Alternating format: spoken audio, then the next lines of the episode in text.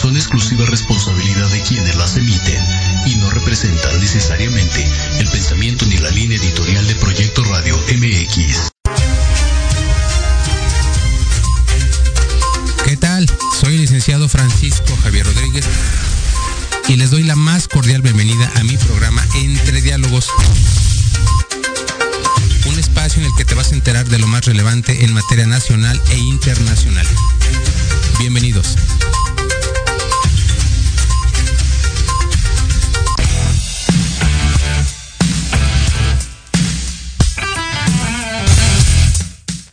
¿Qué tal? Buenas tardes, ¿cómo están?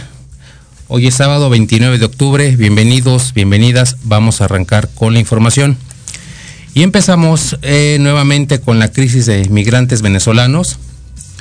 Al día de hoy hay muchísimos ciudadanos venezolanos en México, varados en Chiapas, en ese estado. Se calcula que hay 14 mil migrantes que esperan llegar a Estados Unidos. Igualmente se denuncian abusos y maltratos por parte de agentes del Instituto Nacional de Migración. Mm, Estados Unidos ha manifestado que va a otorgar 24 mil visas temporales que pueden aprovechar los migrantes venezolanos para que de alguna manera puedan transitar al vecino país del norte sin pasar por este tipo de, eh, de adversidades a lo largo y ancho del territorio mexicano. Igualmente los migrantes denuncian que se les expulse de la frontera sur, por, perdón, eh, del lado de la frontera sur, cuando varios de ellos llegaron por el norte, en este caso por Ciudad Juárez. De hecho, esta situación ya es preocupante porque eh, las familias de los venezolanos han sido separadas, muchos se quedan en Juárez, otros son expulsados por la frontera sur son separados padres de sus hijos, hermanos, y la verdad es que se ha armado un caos tremendo por esta situación. Y más allá de la cuestión política, que es una de las eh, cuestiones que unen a México con Estados Unidos, la agenda entre los países, eh, entre ambos países es muy compleja. Y una de estas circunstancias es la parte migratoria, que definitivamente eh, diseña la agenda de, nuestros países, pero independientemente desde el punto de vista político, este problema de la migración debe ser tratado a la luz de una perspectiva humanitaria. Yo creo que es bueno entender que las familias eh, salen de Venezuela por la crisis grave que atraviesa aquel país y si vemos esto desde un punto de vista humanitario, si entendemos que son seres humanos que buscan mejorar su situación y en la mayoría de ellos resguardar su integridad, seguramente este problema se puede resolver de otra manera, no tanto eh, dar de gracia eh, visas temporales. Y como les comentaba también la semana pasada, desgraciadamente México es el país que tiene que terminar con esta situación, tiene que resolver el problema migratorio de Estados Unidos. Esa es otra desventaja que es para nosotros la migración que viene por parte de la frontera sur. Por otro lado, también quiero comentarles que la Comisión de Venecia envió una respuesta al presidente del INE en cuanto a la consulta de la reforma electoral que se ha propuesto en México por parte del Ejecutivo Federal. Y en las conclusiones, la Comisión de Venecia responde a México que dicha reforma eh, genera altos riesgos contra la imparcialidad e independencia de las autoridades electorales es muy importante destacar que si el INE desaparece para ser sustituido por el INEC, también eh, va a, a, provocar grandes problemas en la democracia mexicana. La reducción de consejeros de 11 a 7 también va a traer problemas, sobre todo si estos son electos por votación popular, incluyendo a los magistrados del Tribunal Electoral.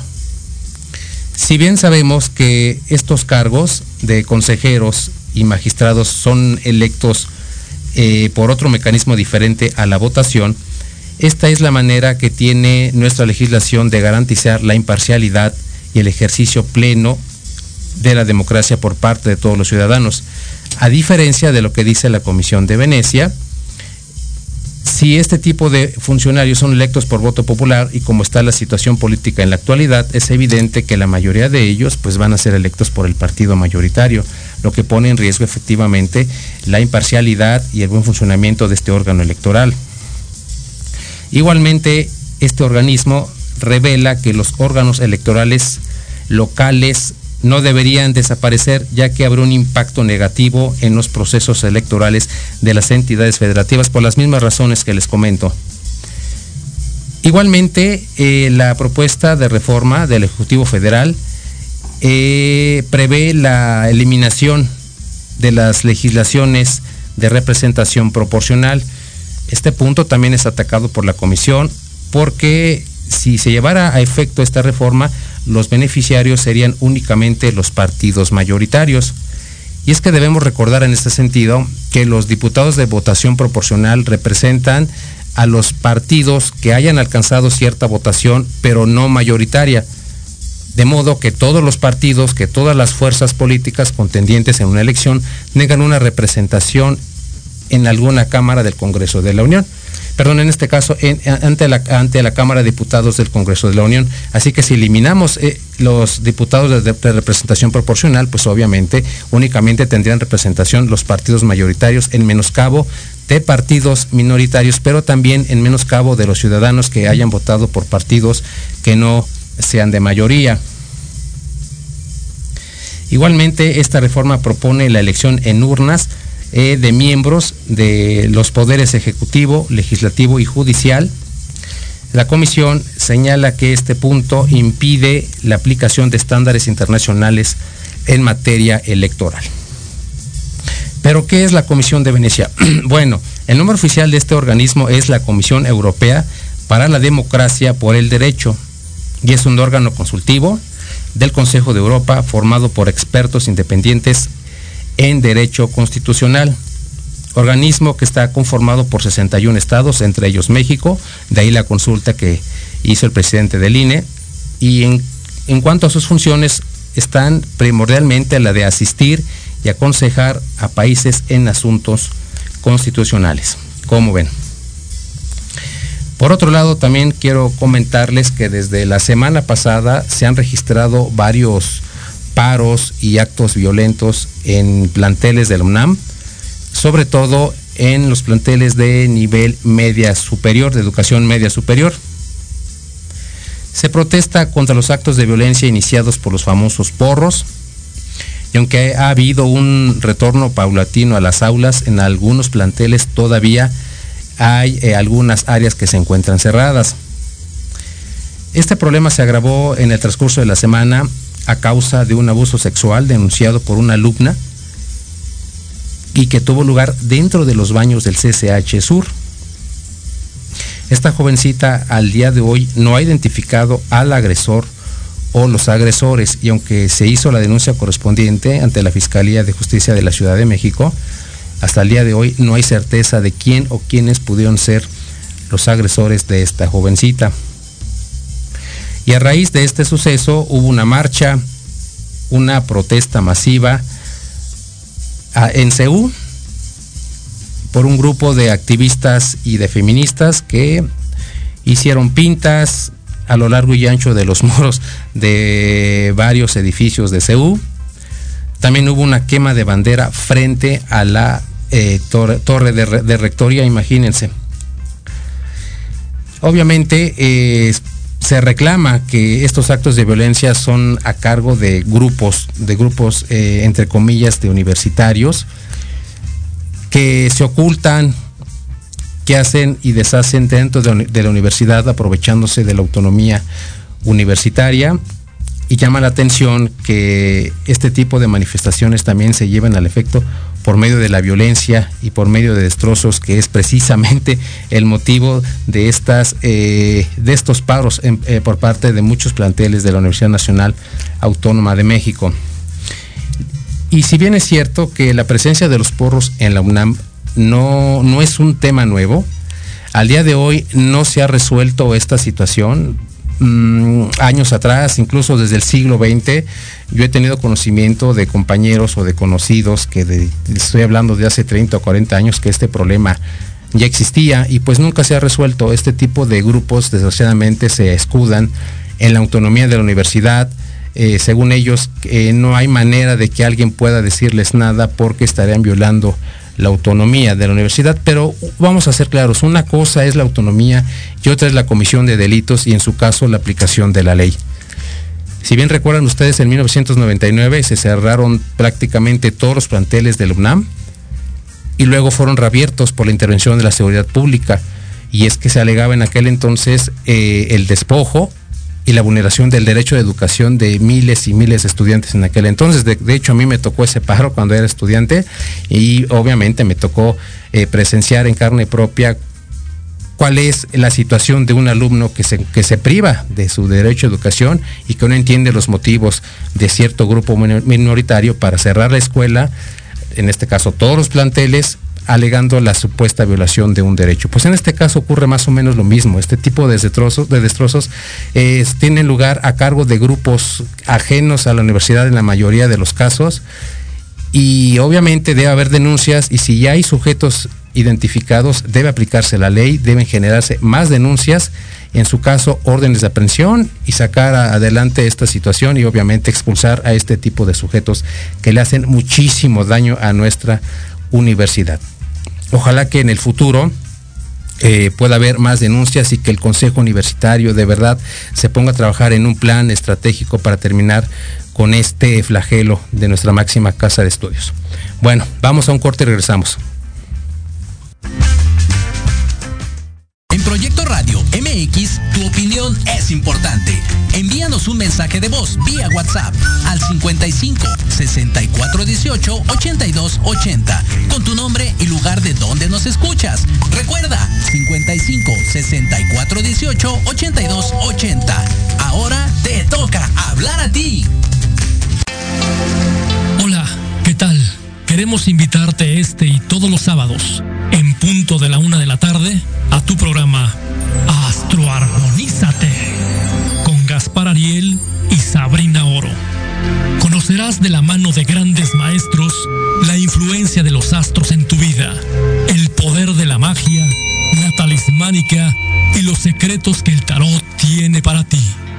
Tenemos una cita aquí por Proyecto Radio MX, la radio con sentido social.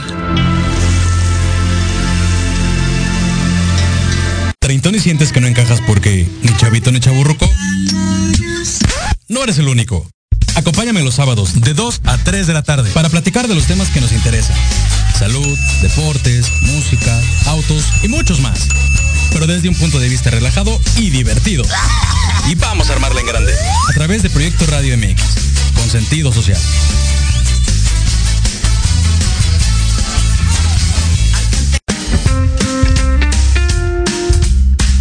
todos los lunes a partir de las 11 de la mañana a las notas que no se notan. Noticias importantes que no brillan, pero que en este programa las conocerán. Solo a través de Proyecto Radio MX con sentido social. Aprende a conocer las verdaderas causas que provocan sufrimiento o atraen enfermedades y situaciones difíciles a tu vida. ¡Por Dios, tengo miedo! Piensa en transformarte. Piensa en Jishu. No te pierdas todos los lunes de 12 a 1, Sana sin medicamento, un espacio que es para ti por Proyecto Radio MX con sentido social.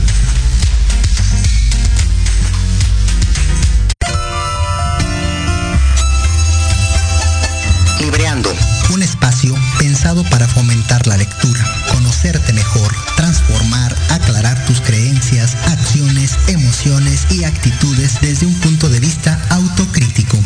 Conducido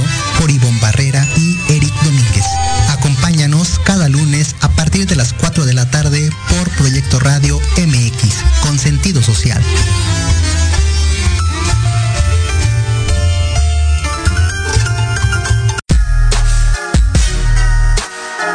Los espero todos los lunes a partir de las 7 de la noche en Victoria Ruiz Salón, donde encontrarás tips para tu cabello, tips para tu maquillaje, de la mano de grandes expertos, solo por Proyecto Radio MX con sentido social.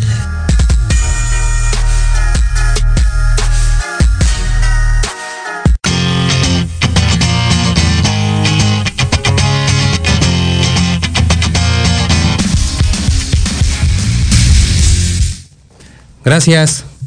Estamos de regreso. Y déjenme platicarles que el 24 de octubre fue el aniversario 75 de la fundación de la Organización Nacional de las Naciones Unidas.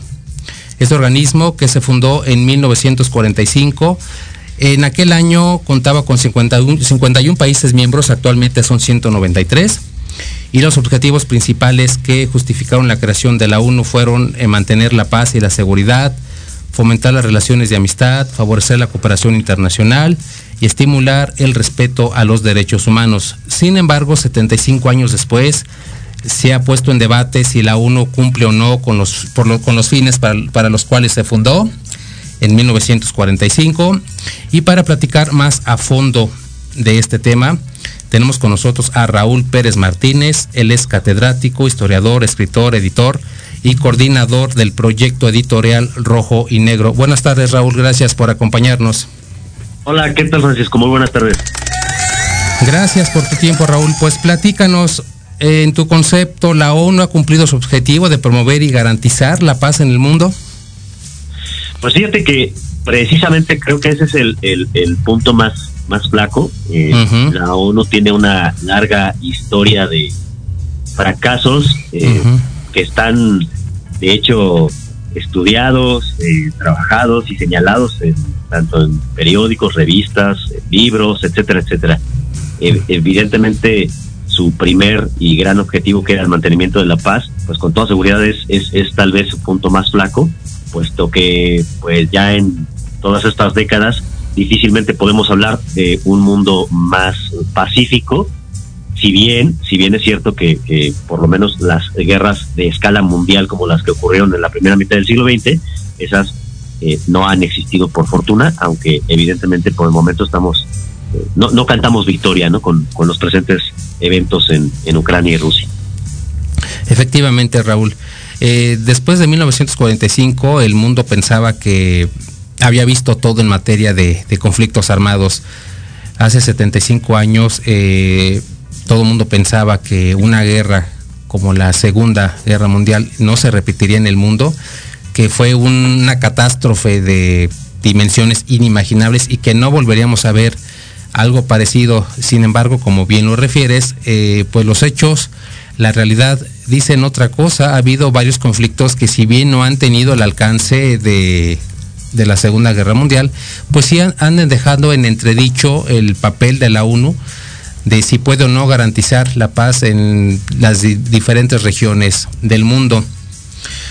Y dinos, este Raúl, entonces, en base a estos antecedentes que bien nos refieres, ¿cuál es la posición de la ONU en la actualidad en cuanto a los conflictos que han ocurrido, en este caso, en lo que va del siglo XXI, y que sabemos poco en cuanto a, a su disposición para garantizar la paz en regiones en conflicto, como es el caso de, Medio Oriente y de Europa del Este?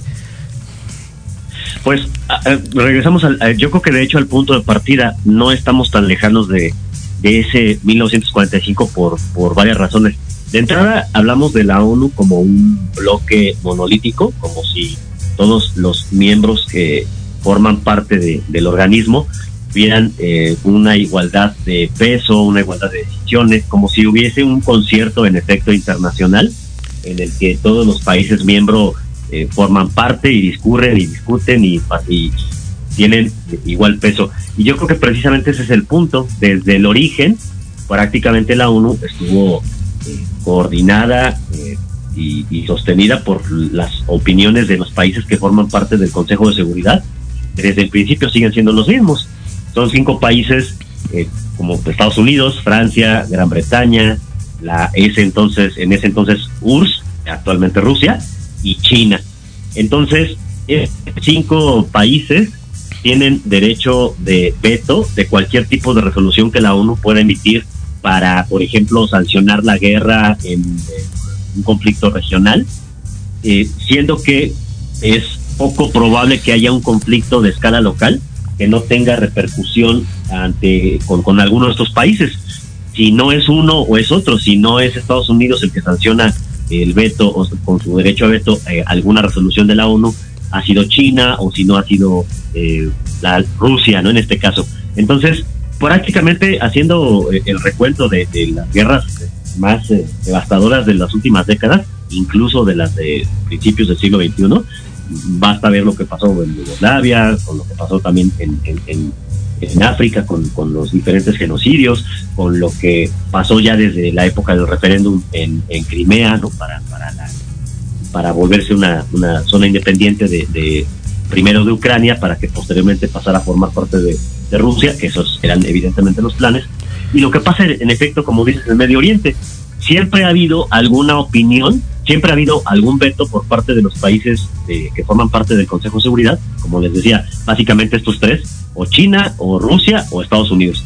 Entonces, no existe realmente eh, la ONU como este concierto de naciones en el que eh, todos participan con igual peso. Nunca, nunca ha, nunca ha funcionado de esa manera y por lo tanto los intereses de cada uno de estos países son los que terminan primando sobre el interés internacional. Es, es un muy buen discurso y, yo sé que suena muy bien cuando leemos cómo está el, texto que le da nacimiento a, las Naciones Unidas y, se ve, ve, genial que los países firmantes digan nosotros, las naciones, no formamos parte de este organismo.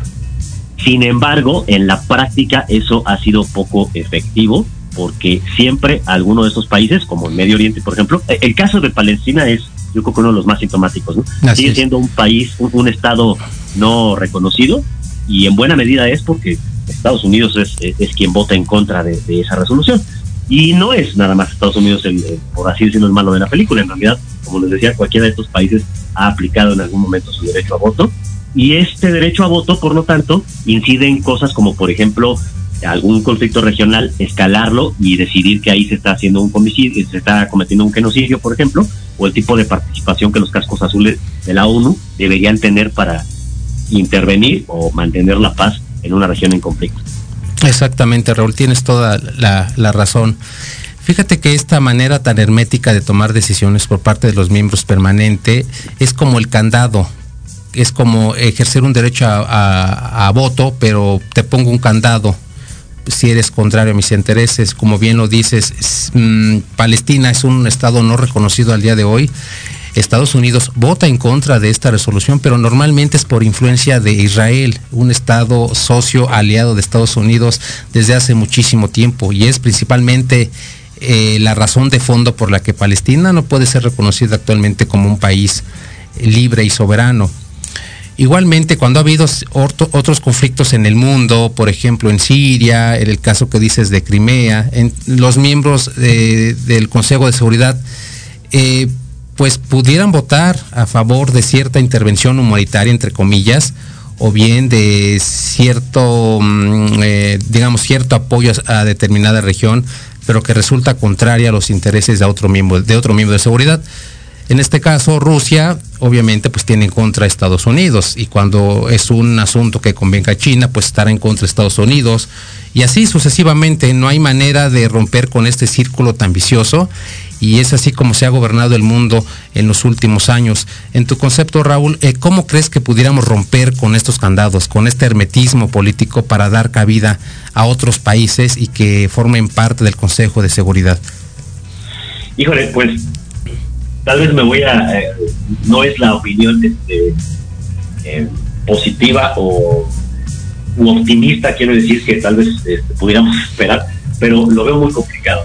Es algo muy difícil de, establecer bajo qué otra lógica podrían eh, llevarse a cabo estos acuerdos internacionales de países que tengan una igualdad de peso, por lo menos político, por muchas razones, porque si bien este, la ONU como tal empezó a entrar en funciones en el 45, tendríamos en muchas ocasiones que llevarlo de la mano con lo que ocurrió un año antes en Bretton Woods, precisamente con la conferencia de Bretton Woods, en donde prácticamente nacieron un par de organismos que tienen, si no igual, más peso tal vez todavía, ¿no? que son el Banco Internacional, el, Banco Mundial y el Fondo Monetario Internacional. Entonces, e, e, estos mismos organismos que de alguna manera eh, tienen que ver o buscan la estabilidad económica del mundo, pero siempre, evidentemente, a favor de, las potencias hegemónicas, eh, van, hacen que vaya siempre ligado el tema geopolítico con la paz, con el, económico.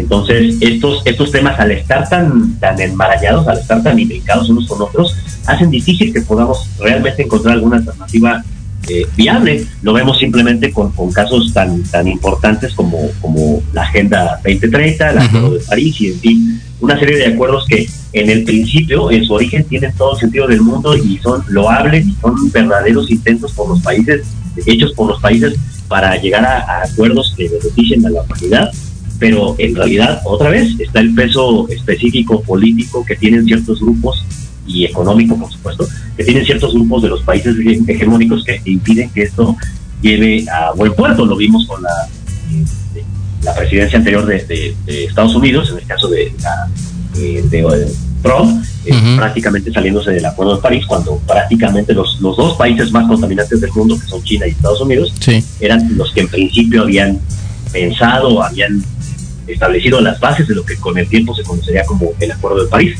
Y si esto entonces lo, trasladamos al ámbito, digamos, de la paz, de, la guerra, del conflicto, nos lleva más o menos por el mismo sendero. Mientras estos países tengan muy claros cuáles son sus intereses, que son de escala local, eh, veo muy complicado que algún otro país pueda disputar en igualdad de circunstancias, con argumentos, eh, y tenga un peso político específico como para eliminar estos estos eh, digamos las restricciones o las, las, prerrogativas que tienen los países que forman eh, parte del, Consejo de Seguridad. Es difícil especular también eh, qué sería mejor no en muchas ocasiones he escuchado también la idea de que si la ONU no ha podido garantizar la paz por para que existen. Es difícil jugarle al modelo contrafactual es decir pensando en qué hubiera pasado si no tuviésemos ONU. E, ese juego es complicado porque podríamos encontrar respuestas hacia los dos lados, ¿no? Algunas que tal vez hubiera funcionado mejor el mundo, otras que tal vez no. Es difícil establecer qué es lo que podría haber pasado. El chiste es que lo es lo que tenemos y por el momento sí ha intentado, hay ciertos intentos de la ONU que sí han funcionado, como decíamos, tal vez tal vez la parte de la paz es su parte más flaca. Sin embargo, ayudas humanitarias, eh, que existan eh, organismos como la OMS o la UNESCO o la FAO o ACNUR, ¿no? el Alto Comisionado para de Naciones Unidas para los Refugiados. De nuevo, no es que no, no, no, hay no hay que pensar en un mundo dicotómico de bueno o malo, o este, reprobado o aprobado. Es difícil, creo yo, establecer este tipo de, de, calificaciones, pero sí es cierto que ha habido algunos aciertos por parte de estos organismos que forman parte de, la misma ONU. Eh, la intervención de, la FAO en, zonas de, hambre, ¿no? no ha resuelto el hambre del mundo, pero sí por lo menos ha llevado eh, ciertas campañas para la nutrición, por ejemplo. Lo mismo puede ocurrir con la UNESCO en el caso de la educación o cuando se declaran eh, patrimonios de, la humanidad. Ese, ese tipo de etiquetas que a lo mejor parece que no tienen mucho peso, pues en realidad por lo menos sí generan una conciencia dentro de lo local de lo importante que tú tienes o eres heredero de una tradición histórica humana de la cual tú formas parte y por lo tanto ese sentido de pertenencia pues te genera ya otras concepciones de vida, a lo mejor tú, tú, sí llegas a sentir que, reitero, ¿no? que formas parte de, este, de esta marcha de la humanidad y por lo tanto te hace que tú contribuyas a su mantenimiento, su protección, su cuidado, etcétera. Claro. es como tratar de, encontrar algunos aspectos positivos eh, para la pregunta que tú me haces, tomando en cuenta que mi respuesta es, hasta el momento, pues es muy firme, es, decir, no veo cómo algún peso político de algún otro país pueda darle a, a, los países que forman parte del Consejo de Seguridad. Claro.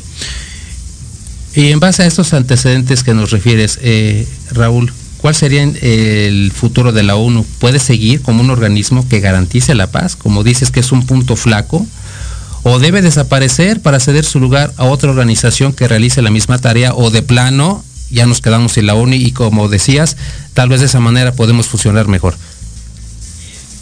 Mm, por la época en la que vivimos, en la que evidentemente ya las, escalas son planetarias, muy difícil que un problema de un lugar tenga solo afectaciones locales, en de alguna u otra medida siempre eh, escala a lo internacional.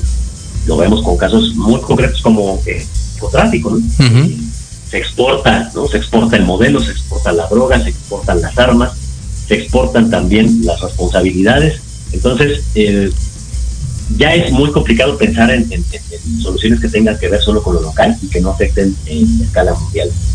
Por lo tanto, mm, no, no veo, no, no, no, a pesar de todas estas cosas que hemos visto como negativas, no veo de momento como otra alternativa a, la existencia de la ONU. Es decir, jugándole a la especulación, porque es solo lo que podemos hacer, no creo que la desaparición de la ONU pueda mejorar las relaciones entre los países, por ejemplo.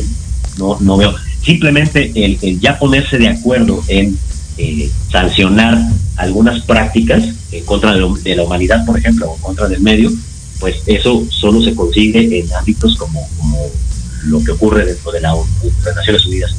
Entonces, con todos estos aciertos, por, eso decía, ¿no? Por eso con todos estos fracasos, quiero decir, eh, es difícil llegar como a esa valoración de, no, bueno, la uno tiene que desaparecer. De hecho, creo que es una opinión poco, este, poco difundida dentro de los expertos en el ámbito, que yo no lo soy, por supuesto, pero eh, entre las opiniones que uno puede leer entre internacionalistas, penalistas, gente que se dedica al medio ambiente, ciencia, etcétera, etcétera, este, no, no, no veo por ahí la opinión que, considere que sea viable o que sea deseable que desaparezca la ONU. Creo que de los males el menor, es decir, es lo que tenemos, es lo que tenemos por el momento. Los países tienen que hacerse eh, notar y, siempre que puedan tienen que, hacer llamamientos hasta donde puedan alcanzar. México en este momento tiene eh, un, caso muy importante, por ejemplo, ¿no? con la demanda hacia las compañías de armas de Estados Unidos, que ya se llevó de hecho también a, la Corte Internacional, a, la Corte, para, para eh, que se hagan sanciones en contra de este tráfico de armas hacia México, ¿no? desde allá, desde Estados Unidos para acá. Eh, evidentemente es poco, uno, uno, es poco optimista sobre lo que puedan tener esas resoluciones, pero por lo menos existe un foro en donde el país puede expresarse, ¿no? Puede decir, esto no nos conviene, esto nos lastima, esto nos daña, y no solamente es que nosotros estemos exportando narcotráfico, ¿no? También nos están importando armas en, eh, que están sirviendo para matar a mexicanos entre mexicanos. Exactamente, Raúl. ¿Tú crees que, mm, digamos, la unión de todos los países, eh, sobre todo las potencias, porque en 1945 eh, existían cinco potencias triunfadoras de la Segunda Guerra Mundial, pero ya el mundo ha cambiado muchísimo. Hay más potencias, eh, hay más protagonistas que seguramente juntos podrían disputarle la hegemonía a estos cinco miembros fundadores. ¿Tú crees que, como decimos en México, la unión haga la fuerza? En el sentido de que si todo, todas las potencias unidas pudieran disputarle de alguna manera este lugar preferente a los miembros del Consejo de Seguridad? Pues lo que pasa es, otra vez, los intereses están repartidos. Entonces, es, difícil ponerse de acuerdo simplemente cuando se trata de un tema de sanciones, ¿no? de, que Naciones Unidas tiene que sancionar eh, a un país o a un Estado por haber cometido genocidio. Ya nada más el tema de definir qué es genocidio, si todos los países están de acuerdo en reconocer, ¿no? Eso, eso lleva todo un tiempo y por eso siempre las resoluciones se tardan mucho en resolverse. No es como que yo me siento y me pongo aquí de acuerdo con un par de amigos para que estemos de acuerdo en una opinión. O sea, es tratar de juntar tantas opiniones, ¿no? Que, que tienen que estar lidiando con su propia ideología, con sus principios políticos, idiosincrasia, etcétera, etcétera, para de hecho llegar como a un punto en común. Si eso ocurre cuando se hacen este tipo de llamamientos, por ejemplo, en contra de las sanciones de, ciertos países, por ejemplo, de genocidio, como decía, lo que ocurre con, con, los migrantes, la gente migrante de África hacia, Europa, eh, es complicado encontrar como un foro en donde uno piense que puede haber países que puedan encontrarse en un punto en común, siendo que el punto, siendo que los intereses están repartidos. Por ejemplo, pensemos rápidamente en, las potencias emergentes, eh, que por eso mismo hasta recibieron el nombre de BRICS. piensa en Brasil, piensa en, Sudáfrica, piensa en, este, eh, en India, ¿no? Eh, estos países realmente tienen sus propios intereses. Y aunque obviamente se juntan para tratar de tener una cara alternativa, y en estas lógicas de pensar el mundo desde el sur, por ejemplo, eh, también yo, yo veo un poco complicado que todos estos países se puedan unir como, eh, como teniendo un punto en común más allá del que nosotros estamos fuera de ese primer grupo de naciones eh, que son las potencias. ¿no? Hay, unas potencias hegemónicas y hay otras que son potencias emergentes. Nosotras, potencias emergentes, nos reuniremos. De entrada estamos de acuerdo que estamos fuera de ese primer, no, no estamos sentados a la mesa de esos grandes. Ah, ok. Pero de entrada tal vez es lo único que nos une. ¿no? Claro. E, es, difícil pensar que haya otros, otros, otros intereses porque están tan lejanos unos a otros. Pensemos simplemente en, dos ejemplos al respecto, ¿no? Brasil y, e India. Vamos, la distancia geográfica es, es, es, bastante y creo que también política, ¿no? Por ahí veo como, como o sea, cómo nos ponemos de acuerdo en sentarnos a una segunda mesa que, que, le ponga como cara. Es posible, ¿eh? No, no, no lo descarto. claro. creo, es, creo que es un poco complicado. Pero con todo y eso sí han surgido discursos alternativos, ¿no? Ya hace un momento lo, lo mencionaba, el discurso de pensar el mundo desde el sur, por ejemplo, en los países no solo geográfica, sino ideológica y políticamente desde el sur, ¿no? Todos los países que en su momento fueron colonias de, las potencias hegemónicas del siglo XIX, están tratando de hacer una nueva narrativa, de, dar una nueva narrativa que, que lleve al mundo los intereses, las ideas, las perspectivas y las las propuestas de solución desde el, sur, desde este sur ideológico y político. Claro, Raúl. Muy interesantes todas tus respuestas. Muchísimas gracias por orientarnos y espero que en el futuro puedas colaborar nuevamente con nosotros. Ah, pues muchas gracias a ustedes también. Ojalá que nos encontremos pronto y fue un gusto también para mí platicar un rato contigo. Muchísimas gracias, Raúl. Te lo aprecio mucho. Hasta pronto. Hasta pronto. Saludos, Raúl.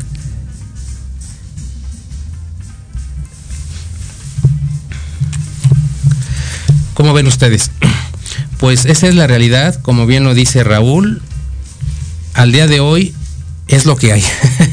es lo que el mundo tiene para seguir trabajando dentro de un marco, entre comillas, de paz, de cooperación y de solidaridad internacional. La verdad es que sí resulta muy, muy, muy complicado que algún día el mundo pueda abrirse para que otros países eh, no tanto busquen el protagonismo, sino que se pueda ver de alguna manera la apertura para que este mundo pueda mejorar, para que los grandes problemas que aquejan al mundo puedan de alguna manera ya empezar a solucionar, a solucionarse, me refiero a la, al hambre, eh, a las guerras obviamente, al comercio de armas y de drogas, incluso las eh, crisis financieras, como bien lo mencionaba Raúl, hay dos organismos, dos organismos más de carácter financiero que fueron creados también en 1944 para darle estabilidad económica al mundo. Recuerden ustedes que en, eh, el periodo de la Segunda Guerra Mundial del 39 al 45, eh, hubo una severa crisis económica derivada precisamente del gasto que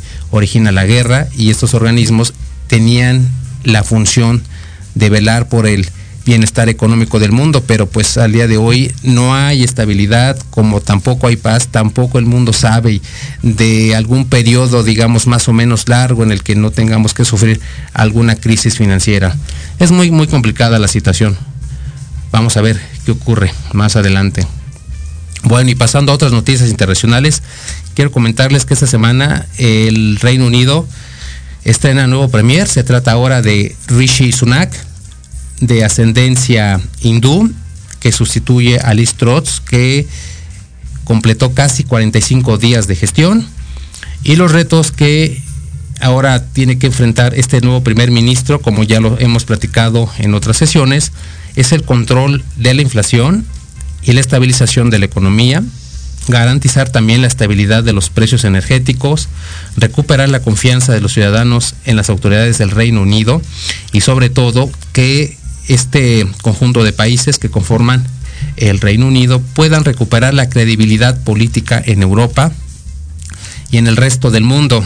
Recuerden que la crisis por la que pasa Europa y en particular el Reino Unido ha hecho que el mundo pierda la fe en sus autoridades y los países, obviamente, en sus homólogos como amigos y aliados. Y bueno, haciendo un recuento rápido de, de la crisis que vive el Reino Unido, seguramente empezó a decaer el prestigio y la estabilidad de, Reino Unido a partir de la crisis migratoria del 2015.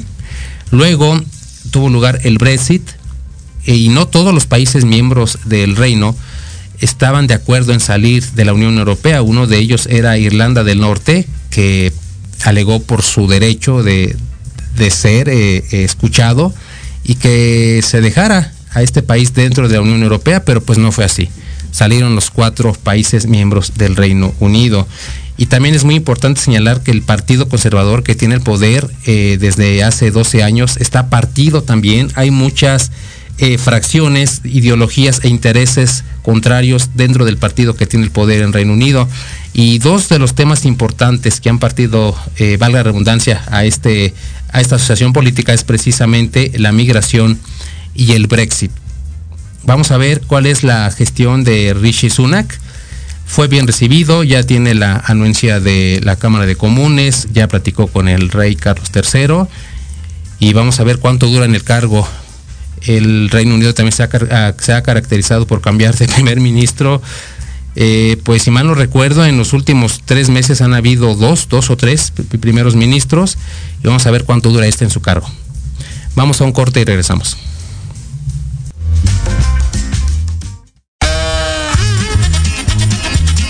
Oye, oye, ¿a dónde vas? yo?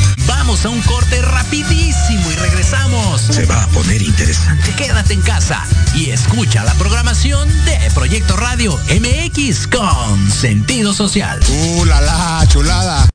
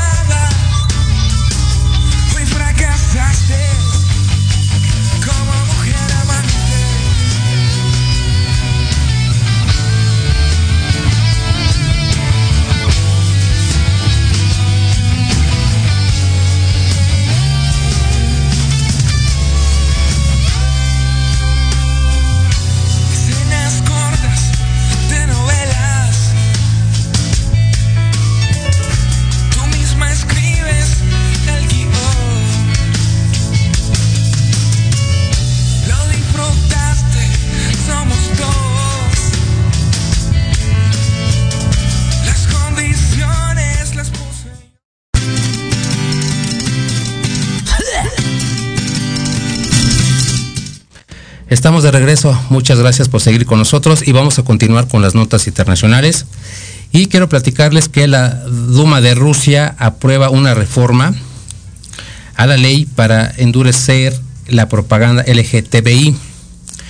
Desde el 2013 en Rusia existe una ley que prohíbe la difusión y hasta la tolerancia de relaciones sentimentales e incluso relaciones sexuales no tradicionales. Hace nueve años se expidió esta ley para proteger, según los rusos, el sano desarrollo de la niñez de Rusia. Ahora con esta reforma se prohíbe la difusión de relaciones sentimentales no tradicionales también para los adultos. De este modo se penalizará la defensa como les comentaba, de relaciones sexuales no tradicionales a cualquier grupo de edad.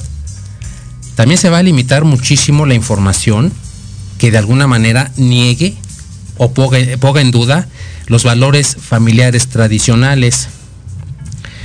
Esta ley ya ha sido duramente criticada por organismos de, defensa de derechos humanos, también por la comunidad LGTBI y las protestas en Rusia, pese a estos eh, actos eh, de persecución y de represión por parte de las autoridades, no se han hecho esperar, como ocurrió hace más o menos tres semanas cuando se expidió la, ley marcial en Rusia.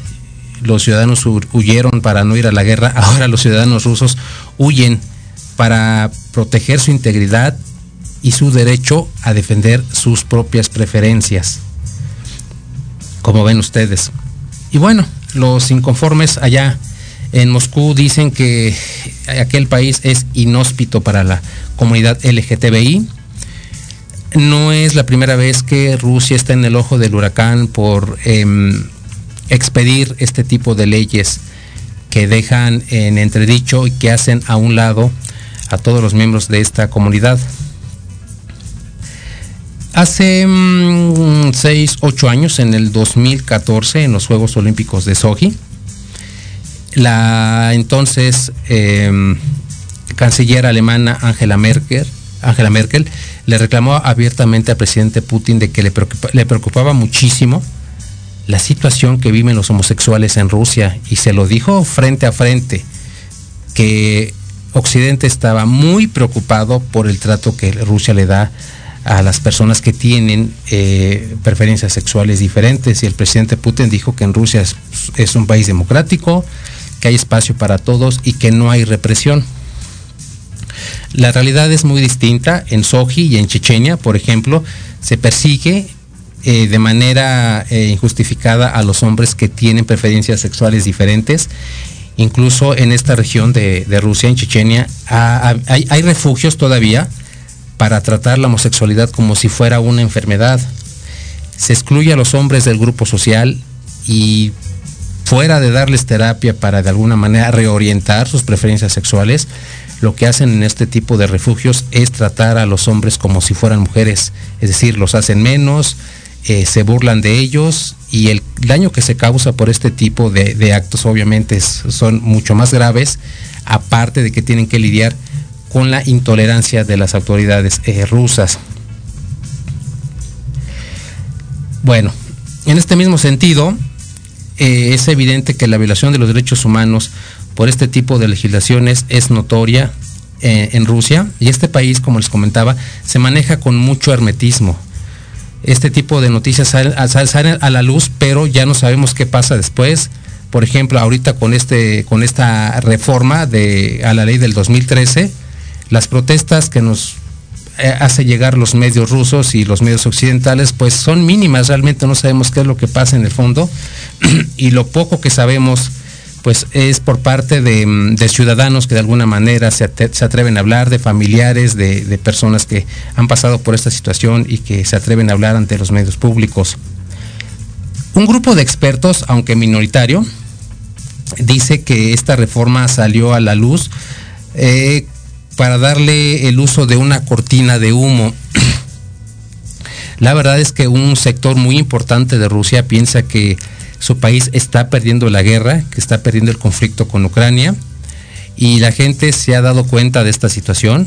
Ya no es fácil engañar a ningún ciudadano en, estos días y un grupo reducido de expertos dicen que este es el motivo de fondo por el que esta reforma sea a la luz, para que los ciudadanos en la madre Rusia se entretengan en otra cosa, como decimos en México, para que ahorita se enfoquen más a mm, darle cumplimiento a esta ley, para que la noticia se esparza como pólvora en todo el país.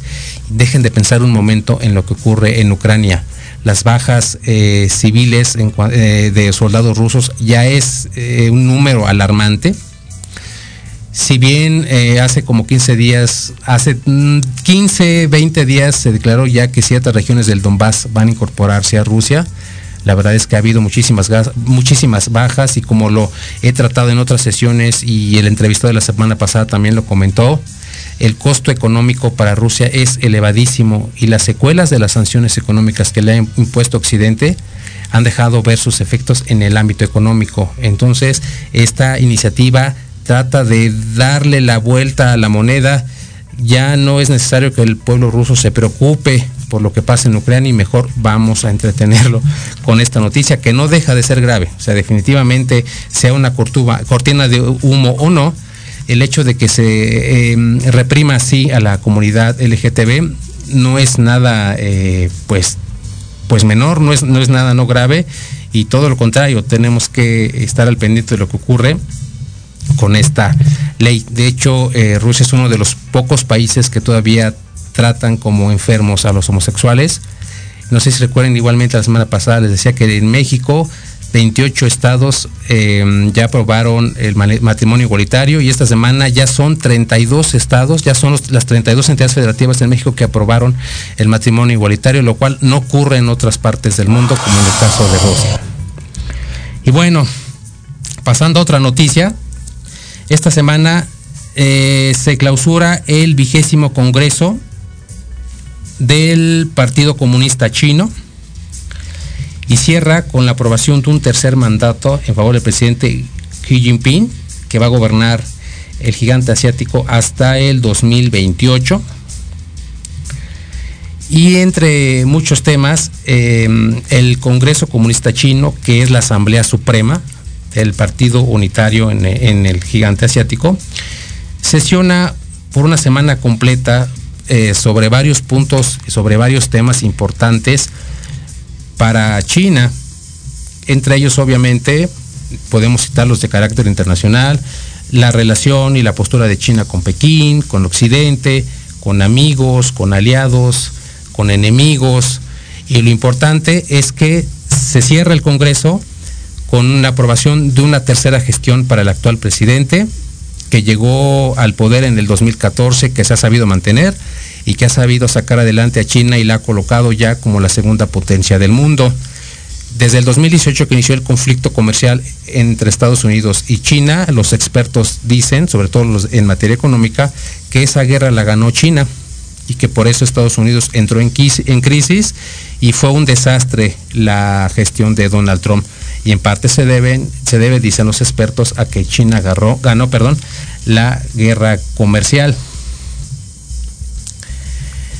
Quiero platicarles rápidamente que China igualmente es uno de los países en los que actualmente todavía, todavía sobrevive un sistema político de carácter socialista.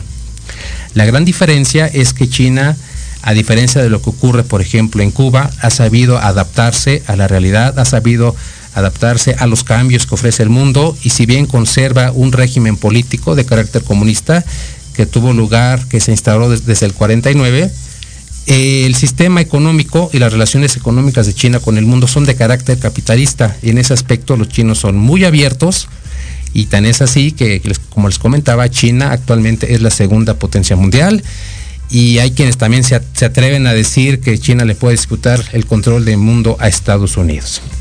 Esa es la gran ventaja de adaptarse a la realidad, de adaptarse a los cambios para estar acorde con lo que pasa en el mundo y crecer como lo ha hecho el gigante chino. Pero tenemos que mencionar que una de las desventajas que em, aporta, digamos, eh, un sistema político de un partido único y además de ideología socialista, siempre trae consigo la represión y la persecución de los disidentes, como ocurre al día de hoy en China.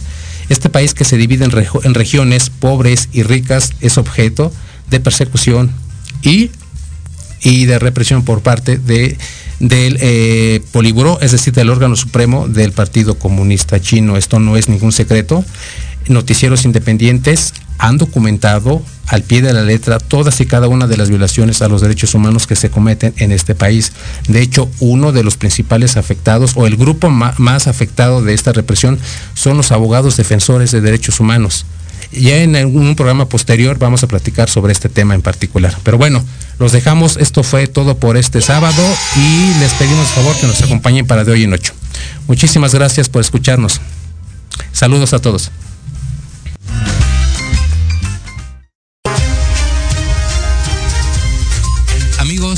Muchísimas gracias por sintonizarnos este fin de semana y los esperamos el próximo sábado para una nueva emisión de Entre Diálogos. Hasta pronto.